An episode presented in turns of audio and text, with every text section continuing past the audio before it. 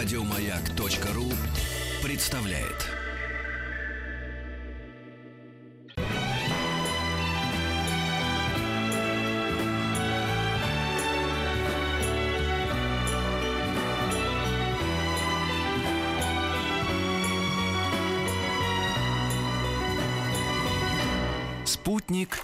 Кинозрителя.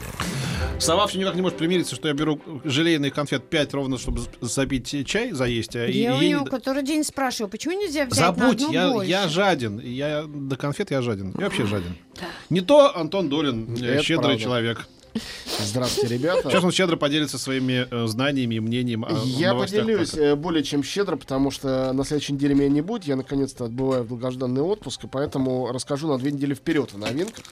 А, Начну с совсем новых, а продолжу какими-то слишком новыми для того, чтобы говорить о них прямо сию секунду. И прежде чем это сделать, все-таки я хочу э, в начале нашего эфира э, вспомнить Лембета Ульфсака, который Да. вчера ушел из жизни. Да? Ой, как жалко. 69 лет всего. э, потрясающий Один из самых артист. несоветских советских актеров. Это правда. И даже слово советский, действительно, Ну вот, да. вот тут лучше сказать эстонский. Не потому что какой-то там национализм или прочее, а потому что он и в СССР был таким, и потом остался. Он э, очень э, обладал нездешней внешностью, и это не национальное. Это просто а, такой дар бывает у некоторых людей. Например, была очень не национальная и не какая-то советская внешность у Олега Ивановича Янковского. И как Да, ты это объяснишь? да, это просто да. внешность. Это просто лицо, это глаза, Да, да. это, не знаю, челюсть, это э, физиономистика, которая не, неописуема в каких-то вот этих вот стандартных, шаблонных, национальных парадигмах. Я Она бы еще туда. Светличную Не, нет, приписала. ну их Ну, достаточно- есть еще, слушай. их ну, достаточное да, количество. Олег Стриженов. там, да. Стриженов, согласен. Нет, ну, не- Лановой. не в этом дело, а в том, что конкретно Лембет Ульфсак действительно человек, сыгравший довольно мало ролей в кино, но многие из этих ролей абсолютно впечатались навсегда, вплоть до совсем недавней его роли в замечательном грузинском фильме «Мандарины». Маленькая роль, ну, то есть она не такая маленькая на самом деле. а, хорошая очень роль в фильме, который э, был и в «Оскаровском пуле», и обсуждался всеми, действительно заслуживает э, э, очень серьезного Вот я сейчас, ты сейчас сказал, да, я вспомнил, как, э, э, господи, э, Учинишвили, как же его звали, это, прекрасный парень, э, грузинский актер, который потом уехал в Америку, ну и снимал свою роль всяких бандитов обычно в фильме «Борт номер один» и так далее. А он играл в фильме э, «Кукарачи», помнишь, такой был фильм в конце 80-х? И вот Ох, в 91 помню году мы оказались с ним на фестивале по актерском созвездии, и когда его спрашивали, а вы тоже? Да, говорит, а как его зовут? Он говорит, Лембит Ульфсов, грузин. Вот, он выдавал себя Ну, он легенда о Тиле прям. Нет, ну да, прежде Да, всего, конечно, Тиль в фильме Алова и Наумова. Мэри Поппинс до свидания потом было. Нам- ну, для меня первое место это Тиль. Он был совсем молодым. Это 76 года фильм, год моего рождения. Это действительно картина, А сколько ему которая... было лет? Он же не такой прям был. 69. О, Господи. Да, вот именно. Вот, э, Тиль, он был потрясающий, и э, он играл все-таки в дуэте с э, Евгением Леоновым, и это был безупречный дуэт э, двух безупречно органичных людей с органикой совершенно противоположного свойства. И это был дуэт, э, э, ну вот как Дон Кихот и Санчо, как, собственно говоря, Ламе Гудзак и Тиль в книге. Вот это, это был такой дуэт на века. Но и э, я стал вчера листать фотографии, просто вот какие-то скриншоты. Лицо Ульфсака в качестве Тиля Рюншпигеля, пепел класса, стучит в мое сердце. Это воплощение этого совсем не советского романтизма, удивительного. Ну и, конечно, да. э, И был конечно, долгое время уверен, что пепел класса это пепел рабочего класса. Такой. начинается. Серьезно, я. Ну, я верю. Э, И он играл в Мэри Поппинс до свидания, действительно, мистер Эй, э, он же Роберт Робертсон. Он играл Паганеля Да, в да. очень хороших поисках капитана Гранта. И были другие картины, э, почти все достойные, не все совсем выдающиеся, но, конечно, для меня он Тилем останется навсегда. И еще один человек, о котором я хочу сегодня вспомнить, он, к счастью, жив, хотя он старше Лемита Ульфсака, э, просто в честь его дня рождения, который сегодня. Сегодня да, да. 75 лет Михаилу Ханеке. И Ханеке, э, ну, во-первых, если вы вдруг не видели его фильмов, вот скоро его новая картина выйдет, в Каннах будет ее премьера, называется «Happy End» с Жан-Луи Трентиньяном, Изабель Юпер, его любимых ак- актерах, э, актерами в главных ролях. Э, просто сегодня хороший повод э, начать знакомиться с его творчеством, и лучше не начинайте с фильма «Забавные игры», который, наверное, самый известный у Ханеке. Но Который ты не с- любишь. Я не люблю, он совсем у него не лучший, мне кажется, он такой очень Там, жестокий. там же никому не режут ничего. Э, Да, ну там режут наоборот. А, режут наоборот. И очень, слушай, а не очень сколько лет? длинный. Трентиньян, ну, за 80. э, ну, что, он прекрасен. э, Всегда был прекрасен, и сейчас Кто прекрасен. спорит? Просто. да. Вот, в фильме «Любовь» он был у Ханеки великолепен. Ханеки э, человек редкостно обласканный, конечно, у него две золотые пальмовые ветви за белую ленту и «Любовь». У него при этом «Оскар» и «Золотой глобус» за э, фильм «Любовь». Э, он э, поздно начал. Ему было, э, на самом деле, когда он пришел в большой кинематограф, около 50 лет. Он, правда, этого на телевидении работал и в театре. Не то, что он вдруг начал этим заниматься. Был преподавателем университета в Вене. Он такой вообще типичный венец. э, Очень австрийский человек. Его иногда немцем называют, но это, конечно, все ошибочно. Вот, хоть он и родился в Баварии. Но Нет, он- первые годы он занимался пивом, Хайникен. Так, начинается. Опять замечательные блестящие шутки Петра. Вот. Желейный превращает Старый, твой мозг в желе. да. Вот. И, значит, Хадеки прекрасен, фильмы «Скрытые», «Код неизвестен», «Время волка», это все пианистка, конечно, картина действительно, мне кажется, определившая свое время, определившая начало 21 века в кино. Это действительно, хоть ему 75 лет, ведущий режиссер вот наших дней, именно сегодняшнего кинематографа. И от души его поздравляю, желаю ему долгой, счастливой, прекрасной И работать. мы. Да, Петь? Ну, я так сдержанно. Я А. не поклонник его. Ну, можно не быть поклонником, мне кажется, не признавать э, Антон его тоже не поклонник. невозможно. Нет, я не поклонник одного фильма, а другие люблю. Мгм. Ну, неважно. Ну, давай к новинкам. Да, давайте к новинкам. Э, ну, наверное, новинка номер один на этой неделе все-таки это Манчестер у моря. Мы уж о нем говорили, говорили, потому что и на Оскарах он фигурировал, и на Золотых Глобусах, и получил два Оскара. Лучший оригинальный сценарий, лучшая актерская работа, лучшая мужская роль, главное. Действительно выдающаяся работа Кейси Аффлека, младшего брата Бена. Он играет сантехника, такого травмированного душевно, человек, который живет э, один в Бостоне, в съемной мелкой, жалкой подвальной Афоне, мне квартиренке. пришло в голову Афоне. Ну, Немножко Афоне, да. Но Афоне все-таки он такой обаятельный, всеобщий любимец. Тут все наоборот. А, значит, этот Ли, он нелюдим, он э, такой социопат практически. Хоть он и помогает людям, но он им грубит при этом. И вот он едет в родной город, который называется Манчестер у моря. Это маленький американский городок. К Манчестеру он английскому не имеет никакого отношения. Едет, потому что у его брата сердечный приступ. К нам доезжает, выясняется, что у брата инфаркт, и брат умер. И он остался единственным опекуном племянника, 16-летнего оболтуса, старшеклассника. Теперь ему нужно как-то с этим разбираться. А беда в том, что этот главный герой совершенно не хочет возвращаться в родной город и там задерживаться, потому что с ним у него связаны очень травматичные переживания. И воспоминаниям об этих переживаниях и возвращении их посвящен отчасти фильм. Это фильм о возвращении к травме, о неизживаемости травмы. Это маленькая, почти такая чеховская, очень тонкая драматургическая история, которая заметно испорчена, к сожалению, флешбеком, где и объясняется, из-за чего герой так страдает, а что у него там случилось. Если бы не было это объяснение, которое для пущего трагизма сопровождено Адажу Альбиноне, написанным, как известно, вовсе не Мгм. Альбиноне, и э, Мессии Генделя, это вот такой вот чисто американский подход, такой очень грубый, совершенно для этого фильма вообще неорганичный. В остальном фильм замечательный. Это они захотели европейское кино Да, снять. ну, в, остальном, в основном это замечательный неброский американский драматический фильм с юмором Получивший Оскар. получивший два Оскара. Ну да. Да, два замечательных Оскара. Невзрачный. Сценарий и э, актерская работа. И выдающаяся актерская работа. И, кстати, играет свою первую большую роль Анна Барышникова, дочка Михаила Барышникова, играет, Серьезно? играет girlfriend вот этого племянника. Там, а, то-то э, я смотрю, симпатичная. покажи-ка. Сейчас у меня там просто... сюжет в том, что она раз- разрывается между двумя девчонками. Вот и это светленькая. Светленькая, это Да, есть да. она. Она даже, даже чем-то похожа, мне Похоже, кажется. похоже. Вот. э, очень она там Это хорошая, она Джессики органичная. Ланж, что ли, дочка их, или кто? Нет, Или- Дж- Джессики Ланж там никакой нет в этом фильме. Нет, она, у них- Нет, он был А, ну, дочка может быть, может быть, я не помню. Она его Щас я тебе младшая дочь, расскажу. по-моему. Я думаю, что можно это все выяснить. э, Не могу, не могу тебе сейчас сказать. Но она дочка Барышникова и э, чем-то похожая. И, ну, честно говоря, это великолепное начало карьеры. Она снялась у Солонза в таксе, все маленькой роли, и вот в Манчестере у моря. Великолепное начало карьеры Вот. дочка Барышникова. Это уже великолепное начало А, карьеры. Ну, мы, мы Хотя, говорим, мы может- говорим об Америке. Да. Там это не, гара- не гарантирует ничего, вот честно говоря. Гарантирует, что ее пригласят на любой кастинг, хотя и этого мы точно не знаем. Но что возьмут и на хорошую роль, нет. Никогда так это там не работало. Вот. э, Поэтому она, конечно, большой молодец. И в этом фильме, где вообще очень хорошие актерские работы, вот, э, она совершенно замечательна. М. Вот, ну, сейчас у нас А пока мы выясним, чья она дочка. Да, да, Джессика Ланг. да.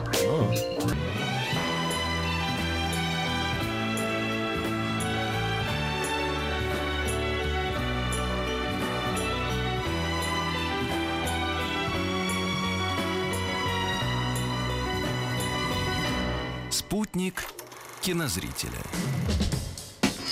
Вот, ну, в общем, в Манчестер у моря... Разобрались мы с Анной Барышниковой. Да, она не дочь Джессики Лэнг. Обыкалась она, наверное, там. Вот. Но она очень, очень- очень хорошая и хорошенькая. Что это? Вот. Что это? А, Да опять Фадеев с Долиным меня там. А, начинается. да. Короче, Начинается. э, кроме Манчестера у моря на этой неделе. Фильм «Живое». И это такой э, э, фильм «Паразит». э, Фильм, э, фильм «Жо» это такое, это тоже. Да, это, да. да, это такое. Это фильм «Паразит» на фильме «Чужой». У нас скоро новый «Чужой» выходит, э, Ридли Скоттовский. То есть это опять история, как в космосе экипаж космического корабля принимает на борт некую найденную в космосе жизнь, очень радуется, а потом эта жизнь начинает расти Всех убивать. и постепенно всех жрать. Погоди, меня сейчас гораздо больше заинтересовало, что что, Ридли Скотт новый чужой делает? Да, сделал уже. Как, да? В мае будет. э, Да ты что, фильм. серьезно? Ну, то ли приквел, то ли сиквел, я, честно говоря... И что, опять же будет Сигурни Уивер? Нет, по-моему, там совершенно другой состав артистов, какие-то хорошие актеры, но я не могу сказать. Это продолжение Прометея, но это уже чужое, не Прометей. А. Ну, то есть, э, я не могу тебе сказать точно, что я Ну. и Прометея поклонник, и, конечно, чужого поклонник, как любой вменяемый человек, но, Я в Прометее ничего не понял. ну, хотя бы ты что он эффектный и Ну, я прекрасный? помню, что эффект. Вот Ну, и все, а больше и не надо. Так, все, потом обсудим Прометей, сейчас не успеем. Помнишь салонку? Э, Фильм «Живое», он «Life» называется в оригинале, это вот абсолютно вторичный, жанровый, очень э, хорошо сделанный фильм с прекрасным актерским составом, разнорасовым и национальным. Там Ребекка Фергюсон, красотка вот эта из э, «Девушки в поезде», Джек Джилленхол, э, Райан Рейнольдс э, э, и Ольга Дыховичная играет одну из ролей. Да это что? Да, она там э, капитан, э, собственно говоря, космического корабля. Как она там Катерина оказалась? Головкина. Ну, она очень хороша, очень органична. Ну, это никто не спорит, просто Но как это- речь, ее отобрали по кастингу. Дело в том, что режиссер этой картины Дэниел Эспиноса, его предыдущий фильм был запрещен в России, но он был бы весь про Россию. Был идиотский фильм номер 44. Такой, А, а- я помню Антисталинский, очень глупый, с Томом Харди. Очевидно, русская тема увлекает режиссера. Он хотел русского Он там члена маньяк экип- искал какого-то, Да. да. Он хотел русского члена экипажа. И нашел А. Дыховичную, которая хорошо Ну, говорит Оля по-английски. да. Вот. Она замечательная, она очень там органичная и совершенно на своем месте. Ну и кроме того, представить себе международный экипаж, где русские участвуют, это не натяжка. Это совершенно естественно выглядит. Более естественно, чем там фильм «Марсианин» или фильм «Интерстеллар», где э, речь идет о международных космических программах, а русские даже не упоминаются. А здесь, ну, вполне. В общем, картина, конечно, э, чудище у них менее интересное, чем «Чужой», это понятно. Сюжет предсказуемый, но саспенс есть, сделано технически хорошо. Для любителей жанра. А, Да, это не, не номер 44, это Да. очень приличный жанровый крепкий фильм. Да. Э, Дальше. Мультик. Ну, у нас каникулы на носу. э, Вам, наверное, все равно, а для меня это важно. А, Выход на бабки, да, Антон? В каникулы у тебя всегда. Ну, как у всех э, родителей, конечно, как ты хочешь еще. Но я не возражаю. Ради детей. А, Выходит босс-молокосос. Да, да, я видел рекламу. А, Смело. Название очень точно переведено в этот раз. Э, The Boss Baby он называется. Совершенно нормально. Он действительно там все время сосет молоко, которое у него какое-то магическое. И это очень смешно придуманная картина. DreamWorks Animations. Реально смешно. Потому что история там в том, что семилетний герой-рассказчик Домой приходят его родители и приносят младшего брата. Говорят, ой, смотри, какой хороший. И это как бы история про детскую ревность. Он говорит, что он самый главный, он себя ведет как босс. А родители сюсюкают вокруг малыша, не обращают на него внимания. Но суть мультфильма в том, что младенец действительно босс. Он в костюме деловом и с дипломатом. И более того, когда родители отворачиваются, он разговаривает по телефону, такому игрушечному, басовитым голосом. В оригинале это Алек Болдуин, а в русском дубляже Федор Бондарчук, что тоже очень смешно. Вот, он разговаривает с центром, который его послал. Центр где-то на небе находится, где производят малышей. Тут же мы выясняем, откуда берутся дети. Оттуда. Там очень хорошая сцена, когда этот э, малыш говорит, ну, оттуда берутся дети. Говорит, слушай, говорит семилетний этот герой, а мне мама с папой такое рассказывали. Говорит, что тебе рассказывали? Он ему на ухо начинает говорить. Они оба кривятся в таком отвращении. Говорит, да, да, я сразу понял, это не может быть правдой. В общем, это, это очень остроумно сделанная история. А, Повторяю, с хорошим психологическим э, каждому ребенку и каждому родителю понятным э, каким-то фундаментом. Фундамент это вот ревность старшего брата к младшему, и попытка ребенка, уже сформировавшегося с младенцем, найти общий язык, на, на, на чем накручен детективный фантастический сюжет. Потому что там целая мафия малышей, которые прибыли на Землю, они инкогнито для того, чтобы э, мешать э, на рынке, глобальном рынке мимимишности, выиграть песикам, щенкам. Тут как раз собираются произвести вечного щенка, который не взрослеет. Они хотят, чтобы взрослые всегда вокруг них, младенцев, воевались, а не вокруг щенков. И начинается, значит, вокруг этого детективная интрига. В Лас-Вегас действие переносится. Очень забавно, очень симпатично. Ну, действительно, действительно хороший фильм. Вот, мультик. И последний интересный фильм, выходящий на этой неделе, нет, не последний, э, успею рассказать только об этом, а еще об одном, видимо, уже после э, новостей. Выходит э, фильм Сергея Нурмамеда и Леонида Парфенова «Русский еврей», фильм второй. Вторая часть, первая часть уже была у нас в прокате. Кто прошлом не году. смотрел, нет смысла Да, конечно, идти? конечно, есть смысл. Почему нет? Просто другой период исторический. По- после революции. Евреи в России после революции. Э, 1918-1948. Это эпоха до наступления государственного антисемитизма в СССР. До дела врачей и антисемитизма уже после сталинской смерти, когда евреи были на руководящих постах, когда а, был ренессанс настоящий еврейский, когда было огромное количество как э, зловещих фигур, там возглавлявших ГУЛАГ, так и светлейших фигур э, Зинштейн и Диговертов, и Шагал, бывший тогда в СССР, и другие, там, Дунаевский, Матвей Блантер, те, кто создавали советскую культуру. Это все герои э, фильма Парфенова. Ну и, э, как всегда у Парфенова, это немножечко такой ликбез, но многим же надо эту безграмотность ликвидировать и чуть-чуть рассказывать о том, что, мне кажется, совсем не каждому известно, совсем не каждому очевидно.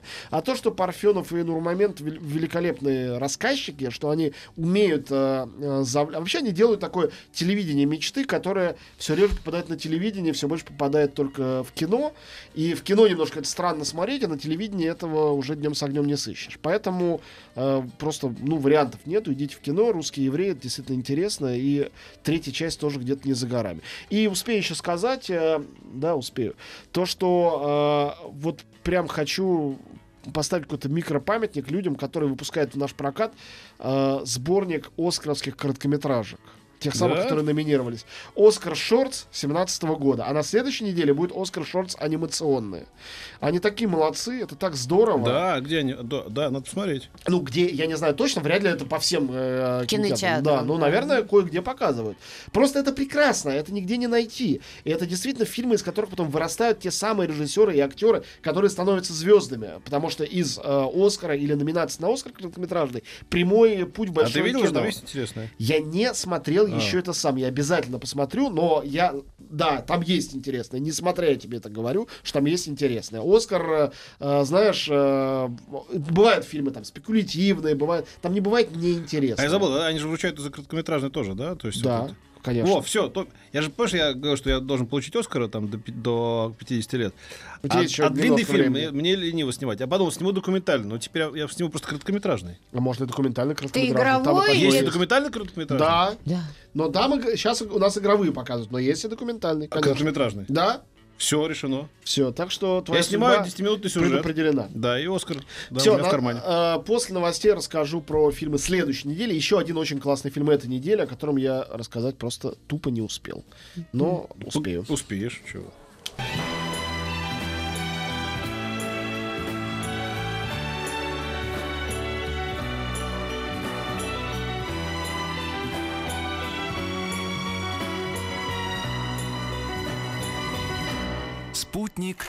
Кинозрителя.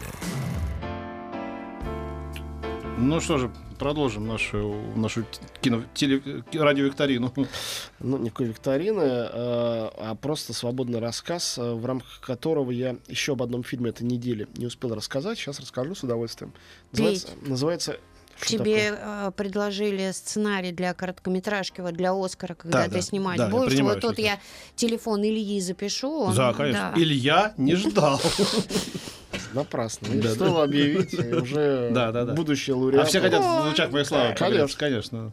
Приматься к Может, тоже статуэточку дадут, Да, маленькую. Ну Да, и да. желательно, если есть у кого деньги лишние, то тоже, да, Петь? Да, да. Нет, Петя будет малобюджетно снимать К- на, на Как это телефон. называется? Крау- Крауд... это- Как это называется? Крауд. Если, если не можешь даже выговорить Фандинг. этого слова, то тебе бесперспективно. Крауд, шмаут, Понимаешь, дело фандинг, все в фандинг. том, что Пете для этого надо сначала хотя бы телефон с камерой купить. Да. Нет, я просто, чтобы ты не выступал, если ты будешь вот так э, злобно относиться к моей, к моей Я? малолитражке, не ты, а Долин, я не, Ага. не позову тебя на просмотр ее.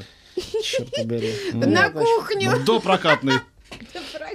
Даже не знаю, как относиться к этой угрозе. А, а, Вот небось на Тарантино так смеялись. Петька в Бутово зовет, там будет премьера. Бутова, у тебя знаешь где. Петр, давай, за работу. Все, давайте про Да, да, давайте, давайте. Значит, э, король бельгийцев. Это ужас, Ого. ужасно симпатичная картина, сделанная таким дуэтом э, Петр Бросенс и Джессика Вудвард. Они э, фламандцы, которые э, снимают очень разные фильмы, поклонники творчества Питера Брейгеля старшего и люди с отличным чувством юмора. Они сделали сейчас макюментари, то есть это такой ложный документальный фильм. Сюжет очень классный. Там король Бельгии натурально э, прибывает, ну как бы документально все это снято, снимает всю историю как бы э, такой не очень удачливый э, документалист, который с камерой везде ходит за королем. А, они приехали... Ну, чтобы вы понимали, там действительно есть король. Конечно. Да. Они приехали с- в Стамбул с такой специальной миссией. Там есть парк Миниатюрк, где э, миниатюрные, значит, копии всяких известных зданий. Ну, много где-то есть такие парки. И вот они привезли им э, копию Атомиума. Вот этот вот атом, знаете, огромный, который в Брюсселе стоит. Ну, чтобы про Брюссель тоже кто-нибудь помнил в этом парке. И как раз когда они пришли на торжественную церемонию, э, король должен лично передать этот Атомиум э, кому-то там из местного руководства парка, э, главе протокола короля Бельгии звонят на мобильник, говорят, вы знаете, у нас кризис, катастрофа. Что случилось? Э, Валония решила отделиться от Бельгии. Ну, то есть это франкоговорящая часть. И Бельгия распалась. Бельгии больше не существует.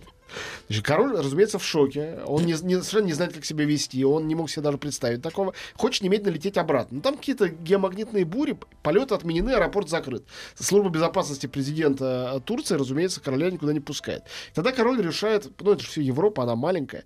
Он решает, значит, нелегально пересечь границу. Границ нету, это все Шенген. Э, вот. И доехать на перекладных э, к себе домой, потому что срочно нужно вернуться в Брюссель. И этот фильм, это, значит, задокументировано этим э, человеком с камерой неудачливым, путешествие короля инкогнито через всю Европу. Это очень смешно. Это, это такой набор идиотизмов, и в то же время это, на самом деле, глубокий фильм о кризисе Европы, европейской идеи, о том, о, неактуальности монархии сегодня, и о ряде вещей, которые, если перечислять, они звучат очень скучно, а в фильме они поданы очень смешно и остроумно. И я не знаю, кто этот человек, может, он вообще не актер, который сыграл роль короля, он гениальный. Я не нашел ничего его биографии. Такое впечатление, что они просто нашли человека, который внешне кажется таким королем, и сказали, сыграешь у нас. И чем он более себя неловко чувствовал в этом качестве, тем лучше это было для фильма. В самом случае, тут он просто превосходен. Поэтому «Короля бельгийцев» я вот от души всем рекомендую, особенно поклонникам европейского кино. Э, Это очень хороший европейский авторский фильм. Конечно, маленький. Конечно, такой ни на что не претендующий, но очаровательный, просто чудесный. Вот. Ну и давайте на этом перейдем к следующей неделе, где у нас европейских фильмов А нет. это про короля на этой неделе, да? Да, на это он уже вышел. Что я не вижу тут его. Король бельгийцев. Афиши. Посмотри. Мгм. Вот. а, следующая неделя. Там очень много всего. А, есть мультик, ну, поскольку все еще каникулы, Смурфики Затерянная деревня. Есть фильм, который я не смотрел, и явно многие очень хотят его посмотреть. Американская пресса жутко его ругает. Собачья жизнь Лассе Халстрема. Это фильм с э, хорошенькими собачками. Видимо, это такое что-то противоположное боссу Молокососу, только теперь про песиков на этот раз. Но, повторяю, я не смотрел. Теперь то, что я смотрел и о чем я хочу вам рассказать. А, «Лекарство от здоровья». Это новый фильм Гора Вербинский. Гор Вербинский — это, в частности, автор трилогии «Пираты Карибского моря». Четвертую и пятую часть делал уже не он, но Вербинский такой режиссер-хамелеон. Он начинал с фильма «Мышиная охота», очаровательной комедии, очень смешной. Потом вдруг сделал фильм «Мексиканец» с Брэдом Питтом и Джулией Робертс. Потом снял «Звонок», фильм ужасов. Потом перешел к «Пиратам». Затем делал мультфильм «Ранга», «Одинокого рейнджера». А теперь сделал некий готический триллер под названием «Лекарство от здоровья». То есть какой-то его стиль опознать и определить очень сложно. И эта картина, это очень тягучий э, и затянутый, на мой взгляд, Э, но достаточно заковыристым сюжетом фильм о том, как э, клерк, такой корпоративный э, деятель, молодой, честолюбивый из Нью-Йорка, приезжает в швейцарский санаторий, чтобы вызволить оттуда застрявшего там руководителя корпорации. Он должен поставить подпись на важной бумаге о слиянии двух компаний. Ну и он, конечно, не случайно, этот босс оттуда не возвращается. Главный герой тоже тут же попадает в аварию, ломает ногу и застревает там же и остается надолго-долго в этом санатории, где творятся всякие темные дела. Что за темные дела я не буду рассказывать, потому что, ну, как бы вся интрига, весь сюжет в этом а, постепенно выясняется. Это такая, с одной стороны, аллюзия на волшебную гору Томаса Манна, с другой стороны, это похоже на все на свете готические истории о древних проклятиях. Там сразу ему рассказывают, что барон, когда-то там живший, женился на своей сестре, за это их заживо сожгли, сожгли замок, где теперь санаторий. И все эти призраки прошлого возникают. Там нет известных артистов в фильме. Есть Джейсон Айзекс, британский актер, он играет э, главу этого, санит, э, значит, санатория. Есть, э, значит, э, э, Мия Гот, это такая датская странно соблазнительная актриса, она играла у Триера в «Нимфоманке». Как еще раз Мия? Мия Гот. Вот, э, она такая забавная, такая лопоухая девчонка. И картина э, при всей своей надуманности очень эффектная, она очень красиво снята, э, невероятно. Если не въезжать в сюжет и все их допущения сумасшедшие позволить им делать, то достаточно развлекательное, хорошее зрелище для любителей, опять же, этого жанра. Как с фильмом «Живой» на этой неделе. Это для любителей фильмов вот такого вот рода. А, и картина тоже специфическая, но я думаю, что для многих это будет а, радость, а для других это будет тоска. А, не знаю, кого будет больше. Это новый фильм Терренса Малика. Называется «Путешествие времени». Чем он отличается от других последних фильмов э, Малика, начиная с «Древа жизни», получившего золотую ветку? Тем, что Малик, которого все время ругали за то, что говорили, ну это ты снимаешь какой-то National Geographic, какие-то красивости, космос, виды природы, динозавры, а сюжет у тебя куда-то провалился. В «Путешествие времени» он вообще отменил сюжет. Это действительно документальный фильм. Ну это же Терренс Малик. Нет, ну секундочку. А, еще раз. Мы Террен... должны априори знать, что это все прекрасно. Ну, это прекрасно в том смысле, что это, это невероятно красиво. Uh, он делает потрясающе красивое кино, и это можно как угодно как бы над этим глумиться, но это так и есть. На большом экране это волшебно и фантастически. Картина «Путешествие времени», которая сопровождена закадровым комментарием, очень выспренным, очень претенциозным. И а, смысл его остается туманным, обращение к матери, то ли мать природа, то ли это... Терренс Малик, конечно, мать... пародия на авторское кино сам по себе. Вот это ну, вот. э, он пародия скорее на самого себя, и да, сам да. себе он может себе это позволить, безусловно. Но если этот закадровый голос, который в короткой версии у нас не выходящий, аймаксовский, озвучивал Брэд Питт, в длинной версии озвучивала Кейт Бланшет, а в русском дубляже озвучивает Константин Хабенский, неожиданно для всех, а, значит, э, можно было этот комментарий вообще убрать как и закадровую музыку. Оставить только видеоряд. Видеоряд... Ну что же тогда такое будет? Это видовой фильм невероятной красоты об устройстве вселенной человечества, Земли с динозаврами, с неандертальцами, очень, кстати, убедительными, с э, разнообразием планеты, и оторвать от этого глаз невозможно, на мой взгляд. То есть кому-то, конечно, возможно. А оператор Пол Аткинс, а вовсе не Эммануэль Любецкий, тоже гениально все это снял. Я э, залез в его фильмографию, без всякого удивления увидел, что он делал штук 10 фильмов для BBC, в том числе «Жизнь млекопитающих», «Киты-убийцы», «История Земли», э, а также снимал фильм про дельфинов, а также мини-сериал «Океаны», и этим знаменит. И с Терренсом Маликом они спелись, и прям у них все получилось очень органично и хорошо.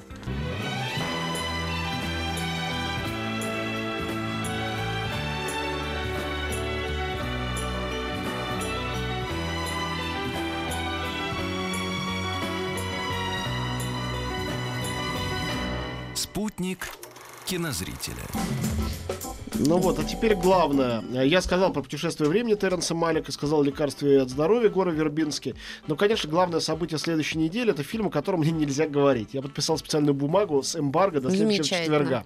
Но Свербит. все равно сейчас расскажу, конечно. Но я, рас- я расскажу так, как я рассказывал бы еще его не посмотрев, добавив к этому, уже сейчас добавляю, то, что посмотреть надо его обязательно, потому что это действительно супер событие. Это «Призрак в доспехах».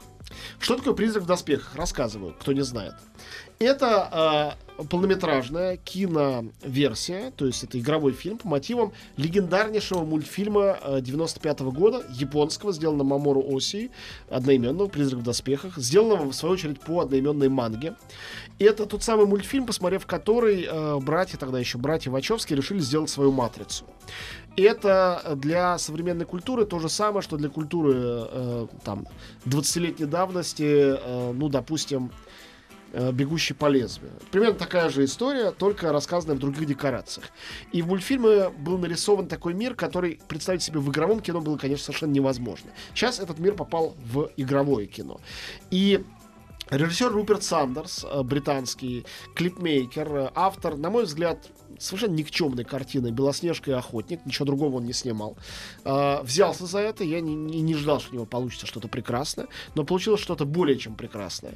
В роли майора синтетическая женщина, которая там ходит по этому все время, Это Скарлетт все Йоханссон время без, где? без одежды, да, Скарлетт Йоханссон. А, ну, А, с- ну, сразу, сразу начал, этим закончил. Все, мы идем, прекрасный фильм. Да. Видела. Ее шеф и великолепно играет Такеси Китана, э, супер харизматичный, великолепный. Э, Майкл Питт играет главного злодея, таинственного киберпреступника, которого они преследуют. Речь идет о подразделении киберполицейских в будущем в условно неопределенной Азии, ну, допустим, что это Токио, но там это не видно и не сказано, в неком мегаполисе будущего, где идет эта самая охота. Это нуар, это детектив с расследованием, в то же время это философская история о том, что такое душа, что такое идентичность человека, что такое гуманность в мире, где все принадлежит технологиям, если только мозг человека вживлен в искусственное тело. Ты при этом человек или ты все-таки машина? То есть все те вопросы, которые задавал когда-то Ридли Скотт и, и по мотивам Филиппа Дика в «Бегущем по лезвию», на самом деле им же посвящен «Призрак в доспехах», но там совершенно другой феминистский, постмодернистский взгляд на эту проблематику, абсолютно с другой стороны. Ну, то есть одно другого не отменяет, не отрицает. Это был гениальный «Бегущий по лезвию», гениальный был мультик «Призрак в доспехах», но фильм тоже совершенно, мне кажется, потрясающий. И Друзья, это тот случай, когда действительно надо взять себя в руки, не пожалеть денег, э, силы, времени и поехать в IMAX, э, смотреть это все в 3D, потому что это такая зрелищность, которая требует такого просмотра. Это фильм, который нельзя смотреть там, на мониторе компьютера, нельзя смотреть в плохой проекции. Это должно быть действительно по-настоящему эффектно. И там динамика экшена этого фильма и спецэффекты, совершенно, конечно, сногсшибательные, умопомрачительные, они никак не перевешивают философской составляющей, которая там подана, как в жанровом кино и полагается, внятно, там подросток может это понять, но она не является поверхностной, как не являлась поверхностной, не знаю, в «Аватаре», в «Чужом», во многих научно-фантастических шедеврах э, как бы коммерческого кино. Это коммерческое кино, но совсем не поверхностное, совсем не глупое, совсем не примитивное. А, и вот мне кажется, это фильм, которым весна этого года запомнится и вообще останется в истории. А, еще раз, я удивлен, что именно этот режиссер а, за такую вещь взялся, потому, ну, то есть, что его взяли, что у него получилось, но допускаю, что предыдущую картину, возможно, испортили продюсеры, она была чрезмерно, конечно, серьезная такая, вымученная немножко в этой А серьезности. что? Какая? Белоснежка и охотник, да. А здесь все получилось. Скарлетт Йоханссон никогда, по-моему, на экране не была так прекрасна. То есть она приближалась в образе Наташи Романов в «Мстителях» к этому, но здесь у нее сольная работа, и она в центре. Кстати говоря, также в фильме есть Жюльет Бинош, и она тоже замечательная. Редкий случай, когда большая звезда европейская в таком фильме снимается, ее роль уместна, это настоящая роль, это не какое-то появление, чтобы показать, что мы еще и Жюльет Бинош знаем и можем в свой фильм затащить. Это действительно осмысленная, хорошая актерская работа. Вот, она играет такую доктора Франкенштейна, который создает этих самых андроидов, роботов. М. Вот. Ну и Китана увидеть в большом голливудском проекте для меня лично это, конечно, такая То радость. есть идти бальзам. стоит. Однозначно, Мгм. однозначно. Призрак в доспехах. Друзья, на этом я с вами э, прощаюсь Спасибо э, тебе, до Антон. после следующей недели. Не пропадайте, ходите в кино. Спасибо.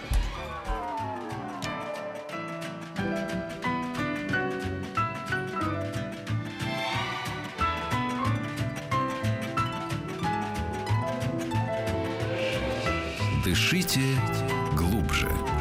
С Петром Фадеевым. Еще больше подкастов на радиомаяк.ру.